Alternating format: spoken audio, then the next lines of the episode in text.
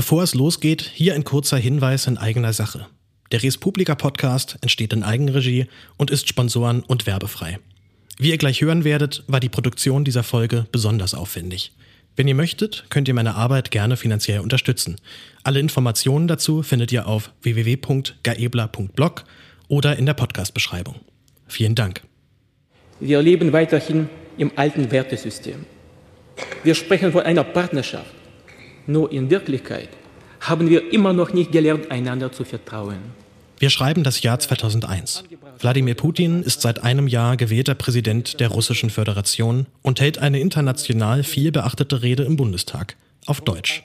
Die jahrzehntelangen Feindschaften zwischen Deutschland und Russland, aber auch der Weltmacht USA, scheinen der Vergangenheit anzugehören. Für unser Land, das ein Jahrhundert von Kriegskatastrophen durchgemacht hat, ist der stabile Frieden auf dem Kontinent das Hauptziel. Die Spannungen des Kalten Krieges haben sich spätestens jetzt im Freudentaumel des neuen Millenniums aufgelöst. Der Kapitalismus hat sich mit all seinen Widersprüchen auch in Russland etabliert. Die Welt blickt glücklichen Zeiten entgegen. Der Kalte Krieg ist vorbei.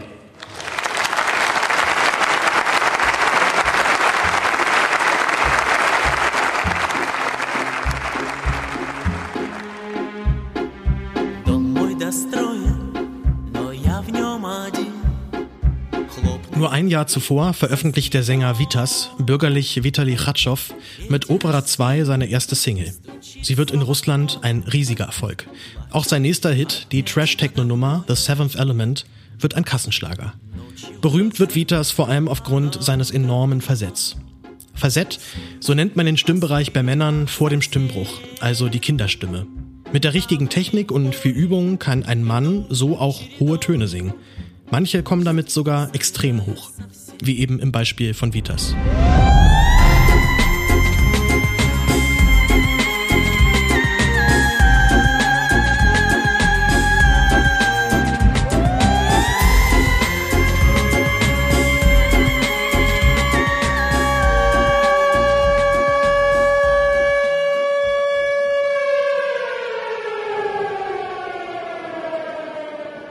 23 Jahre später. Russland greift sein Nachbarland Ukraine an, nachdem es 2014 bereits Teile der Ostukraine sowie die Halbinsel Krim völkerrechtswidrig annektiert hat. Schon in den Jahren zuvor hat Russland mehrmals militärisch in seinen Nachbarländern interveniert. Vermutlich in einem Anfall von Größenwahn und Selbstüberschätzung meint Wladimir Putin mit geringem militärischen Aufwand den kleinen Bruder Ukraine zu schlucken. Doch der Plan scheitert. Die Ukraine wehrt sich, mit allem, was sie hat. Nach wenigen Wochen gelingt es ihr, die russischen Truppen um Kiew herum zu vertreiben. Spätestens als die Bilder aus Butscha und Irpin um die Welt gehen, zeigt sich in aller Deutlichkeit, dass es hier nicht nur um territoriale Geländegewinne oder eine Gegenreaktion zur NATO-Osterweiterung geht. Hier geht es um einen großflächigen Angriff auf die Ukraine als Kulturnation. Ein jahrhundertealter Konflikt bricht offen zutage. Seitdem lebt ein ganzes Land in permanenter Angst vor russischen Luftschlägen. Aber was hat das alles nun mit Vitas zu tun? Und vor allem mit mir? Nun, wer diesen Podcast ein bisschen länger verfolgt, der weiß, dass ich ein Musiknerd bin. Und die Wahrscheinlichkeit, dass ihr bereits mal von Vitas gehört habt, ist ziemlich groß. Zumindest wenn ihr auch schon mal nachts zu viel YouTube geguckt habt. Wann genau Vitas ins Internet geschwappt ist, kann man nicht hundertprozentig nachverfolgen. Aber irgendwann in den 2010er Jahren stellt jemand bei Reddit ein Musikvideo online. Das müsste auch in etwa die Zeit sein, als mir ein Freund die Nummer zum ersten Mal gezeigt hat. Es ist das Musikvideo von The Seventh Element. Man kann es schwer beschreiben. Am besten ihr schaut es euch kurz selber an. In den Shownotes findet ihr eine ganze Reihe von Links. Vielleicht hilft euch aber auch die Musik schon auf die Sprünge. Wie gesagt, das Meme des Weird Russian Singers war eine Zeit lang wirklich sehr bekannt. Ja,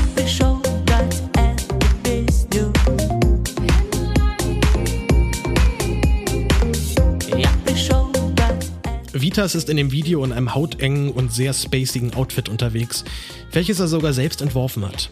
Der Text ist Nonsens. Eigentlich singt er nur, von einem anderen Stern komme ich, um dieses Lied zu singen. Und später im Refrain singt er dann sogar komplett ohne Text. Braucht er auch gar nicht. Das Ganze ist doch ohne skurril genug.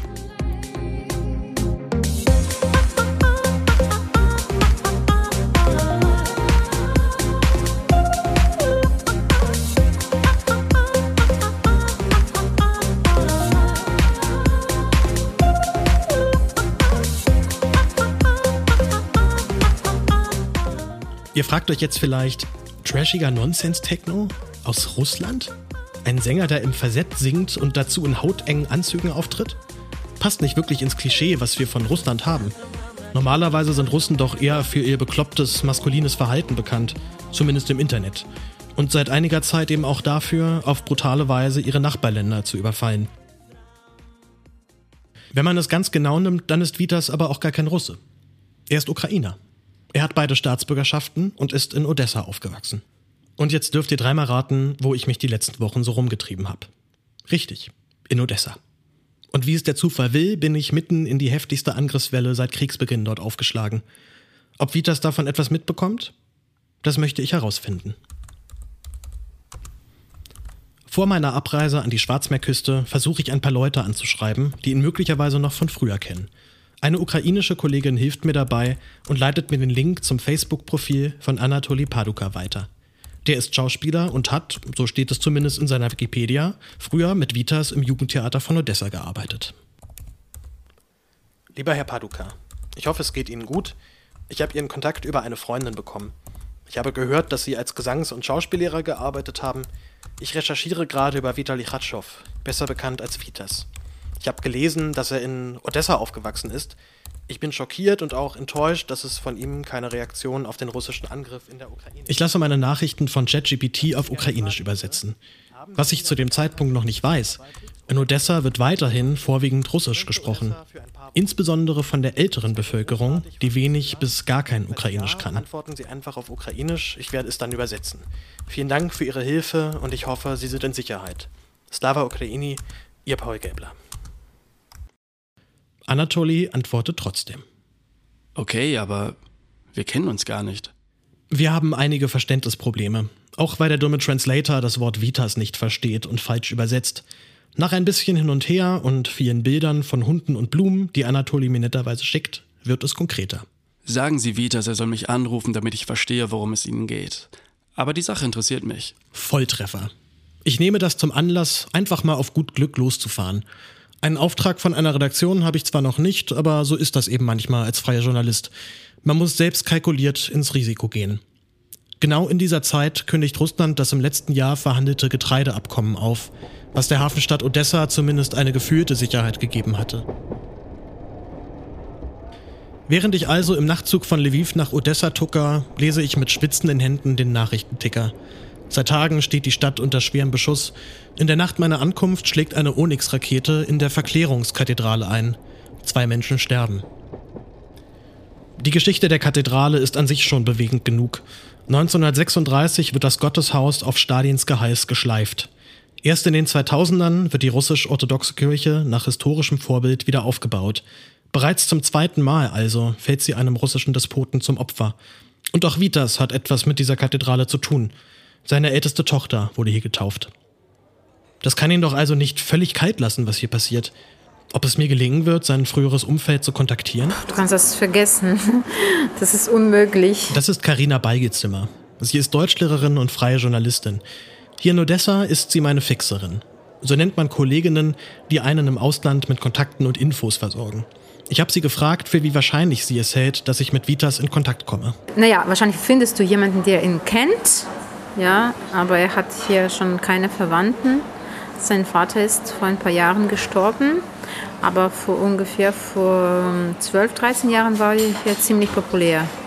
Aber jetzt hat man, hat man ihn vergessen und man hält ihn für Verräter des Landes. Ähnlich wie Karina sind viele Odessiten, mit denen ich hier spreche, überrascht, dass Vitas aus Odessa kommt. Kennen tut ihn nahezu jeder. Wie gesagt, er ist sehr bekannt in der russischsprachigen Welt. Aber vermutlich hat sie recht. Es wird wahnsinnig schwierig. Kurz darauf gibt es auch direkt den nächsten Dämpfer. Anatoli hat mir wieder eine Nachricht geschickt. Entschuldigung, bitte erst nach dem Krieg. Entschuldigung. Entschuldigung, nicht anrufen oder schreiben. Ihr Anatoli Paduka. Es tut mir leid. Ihnen einen guten Morgen. Das ist wirklich ein herber Rückschlag. Und ich frage mich, woran das liegen könnte. Vielleicht haben ihn die vier Nächte Dauerbombardement dünnhäutig werden lassen. Ich habe schon gehört, dass insbesondere viele Ältere, die noch in der Sowjetunion aufgewachsen sind, aktuell ziemlich harte Identitätskrisen durchmachen. Ich schreibe ihm noch eine weitere Nachricht und hoffe aufs Beste.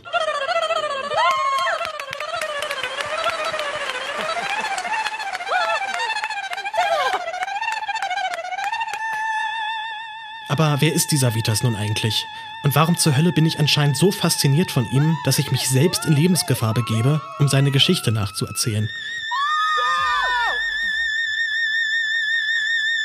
Vielleicht ein bisschen Küchenpsychologie zu Beginn.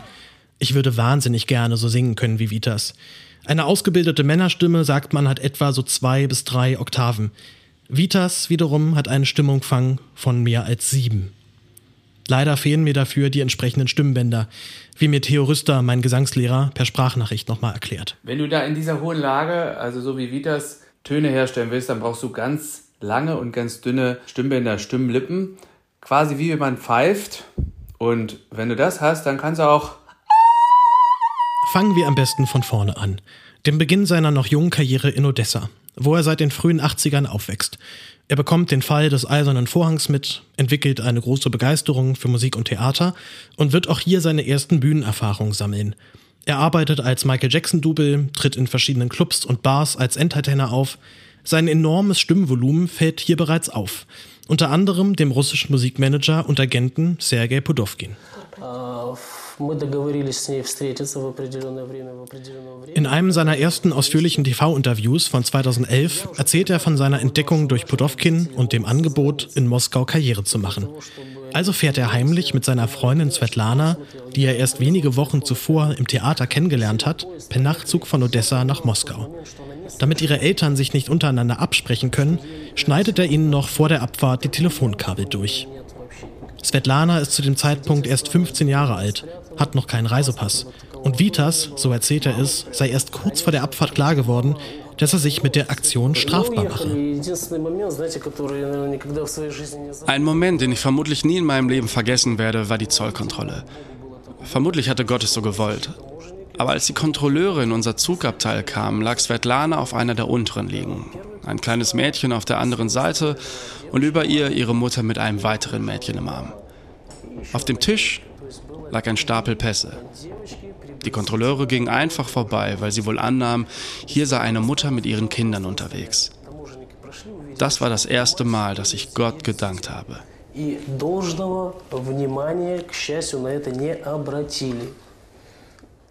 Die Flucht nach Moskau glückt. Vitas und Svetlana leben einige Zeit in sehr armen Verhältnissen, bis seine Karriere endlich in Gang kommt und er mit Opera 2 und The Seventh Element in den russischen Charts landet.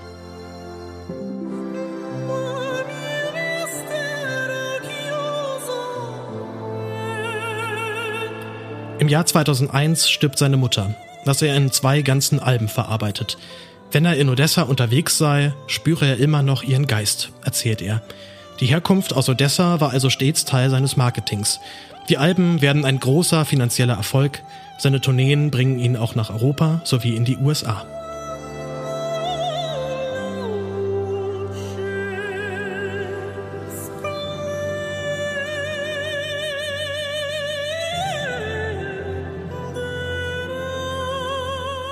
Danach aber gerät die Karriere ins Stocken. Wenn er auffällt, dann nur noch negativ. Wiederholt macht er in Russland Bekanntschaft mit der Polizei. Fast immer ist dabei Alkohol im Spiel. Dreimal wird er insgesamt wegen illegalen Waffenbesitzes verhaftet, muss 2018 sogar für einige Tage ins Gefängnis.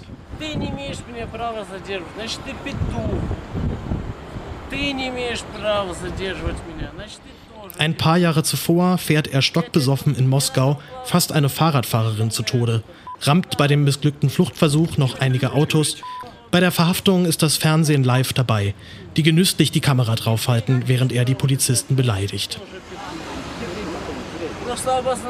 Mit der Presse hatte er nie viel zu tun. Doch nach seinen vielen Eskapaden über die Jahre beginnt er sich medial zu öffnen Vermutlich bleibt ihm nichts anderes übrig, wenn er seine Karriere noch irgendwie retten will.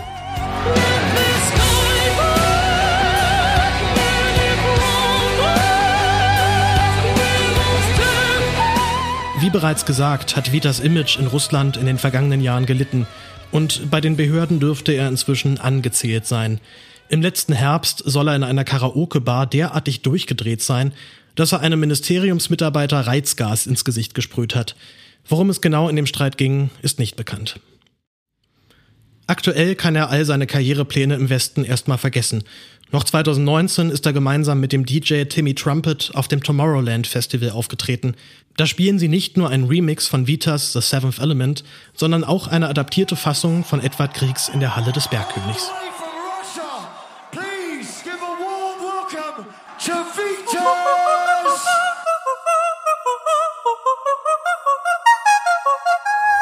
2020 stirbt sein Vater in Odessa, vermutlich der letzte enge Verwandte, den Vitas hier noch hat. Ein Jahr später hat er sich hier mutmaßlich das letzte Mal aufgehalten. Davon zeugen Bilder und Videos auf seinen Social-Media-Profilen. Zum Beginn des Krieges gibt es zumindest so etwas wie einen Hinweis auf seine ukrainische Abstammung. Auf seiner Facebook-Seite findet sich ein Eintrag aus dem März 2022. Dort heißt es: Liebe Freunde, Aufgrund des Banns von Facebook und Instagram in Russland lädt Vitas euch in seinen neuen Telegram-Kanal ein. Seid zurückhaltend in eurem Urteil. Vitas ist Bürger der Ukraine. Für russische Verhältnisse kann man das fast als Kritik verstehen. One ticket, please. Lord have mercy, everybody's here. Hey, what's going on, man? Yeah, she's at home. Yeah, she's at home. Yeah, she's at home. Und heute? Heute liegt Vitas mit seiner Frau Svetlana und ihren mittlerweile drei Kindern im Liegestuhl eines türkischen Luxusressorts, hört viel Barry White, er hat anscheinend gerade eine Bluesphase, lässt sich die Sonne auf den Bauch scheinen und genießt das Leben. Woher ich das alles weiß? Das ist in seinen Instagram-Stories zu sehen, wo er seit Wochen seinen enormen ausgedehnten Urlaub zelebriert.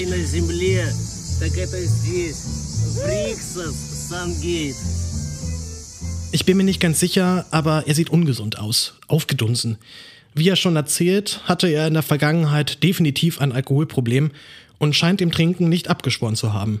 Bestimmt eine Möglichkeit mit solchen kognitiven Dissonanzen, die Heimatstadt wird von dem Land beschossen, in dem man wohnt und arbeitet, umzugehen und hat in der russischen Gesellschaft auch eine gewisse Tradition. Aber das würde jetzt wirklich zu weit führen worauf mich Karina Beigezimmer nochmal hinweist. Mm, ich mag keine Vorurteile, sagen wir so. Ich werde jetzt äh, nicht, äh, nicht äh, pauschal sagen. Aber er sieht schrecklich aus, wenn man sein Foto sieht. nicht schrecklich, aber irgendwie wie ein also Alkoholiker. Auf, aufgedunsen. Ja, genau. In den vergangenen Wochen habe ich so ziemlich auf jede erdenkliche Art und Weise versucht, Vitas zu erreichen. Ich habe ihm und seinem Management gemailt, genauso als Direktnachricht bei Instagram. Ich habe seinem Manager Sergei Bedovkin angeschrieben und als ich sehe, dass dieser seine Telefonnummer einfach öffentlich auf seinem Profil stehen hat, versuche ich ihn auch einfach mal, ihn anzurufen. Na komm, Sergei. Mr. Bedovkin. Da. Yeah, hello. Uh, how are you? I wasn't expecting to get a call. Uh, um, I would. Uh, I was writing you an email if it's possible to get an interview with Vitas. Uh, please, uh, I not uh, quality good speak English. Please write oh. me by WhatsApp. I write a message. All right, I will. I already sent you a message on Telegram, but I can just like reply. Scheiße, was mache ich jetzt? wäre auch zu schön gewesen. Sogar das Management von Timmy Trumpet habe ich gefragt, ob man noch mit ihm in Kontakt stünde. In einer Facebook-Fangruppe von Vitas frage ich, ob jemand von irgendwelchen Äußerungen wüsste, die er getätigt hat. Zwei Russinnen kommentieren meinen Post. Natürlich weiß er Bescheid, was in Odessa passiert, sagt eine und fügt noch hinzu, es ist schrecklich. Ein paar Stunden später ist mein Post gelöscht und ich bin von der Gruppe ausgeschlossen. Der russische Stacheldraht im Kopf kennt kein Erbarmen. Wäre ich wie das Management, ich würde die Nachrichten vermutlich auch unbeantwortet lassen. Viel zu groß ist das Risiko, selber in den Fokus der Sicherheitsbehörden zu geraten und damit die gesamte Existenz aufs Spiel zu setzen. Selbst negative Äußerungen über die russischen Streitkräfte können einem mehrere Jahre Gefängnis bescheren. Noch in diesem Jahr steht für Vitas eine große China-Tour auf dem Programm. Da käme ein politischer Skandal denkbar ungünstig. Natürlich, Moralisch wäre das unbestreitbar richtig, Solidarität mit seinem Heimatland zu zeigen. Aber ehrlich gesagt, ich fühle mich nicht wohl damit. Als Deutscher, der aus seiner eigenen Familiengeschichte weiß, wie bereitwillig sich Menschen totalitären Regimen unterwerfen, jetzt mit erhobenen Zeigefinger dazustehen und anderen zu erklären, wie sie sich bitte verhalten sollen. Und zur Wahrheit gehört eben auch, bloß weil Menschen auf Bühnen stehen und toll singen können, heißt das noch lange nicht, dass sie politisch gebildet sind. Gut möglich also, dass Vitas, wie viele andere Russinnen und Russen, einfach der Kreml-Propaganda glauben. Da sind Nazis in Kiew an der Regierung und die müssen weg. Und so schlimm sei das mit der militärischen Spezialoperation ja gar nicht. Ob Vitas jemals wieder nach Odessa zurückkehren wird, in eine Stadt, die ihn als Verräter betrachtet? Er wäre vermutlich besser beraten, auf ewig in Moskau zu bleiben. Seine Heimat hat er aufgegeben und sie ihn auch. Aber zumindest hätten wir eine Sache jetzt geklärt. Der Weird Russian Singer aus dem Internet ist kein Russe, sondern Ukrainer. Vermutlich verhält es sich mit einem Vitas ähnlich wie mit der Rede Putins, die wir am Anfang gehört haben. Klingt erstmal alles ganz nett. Aber letzten Endes war es doch komplett gelogen.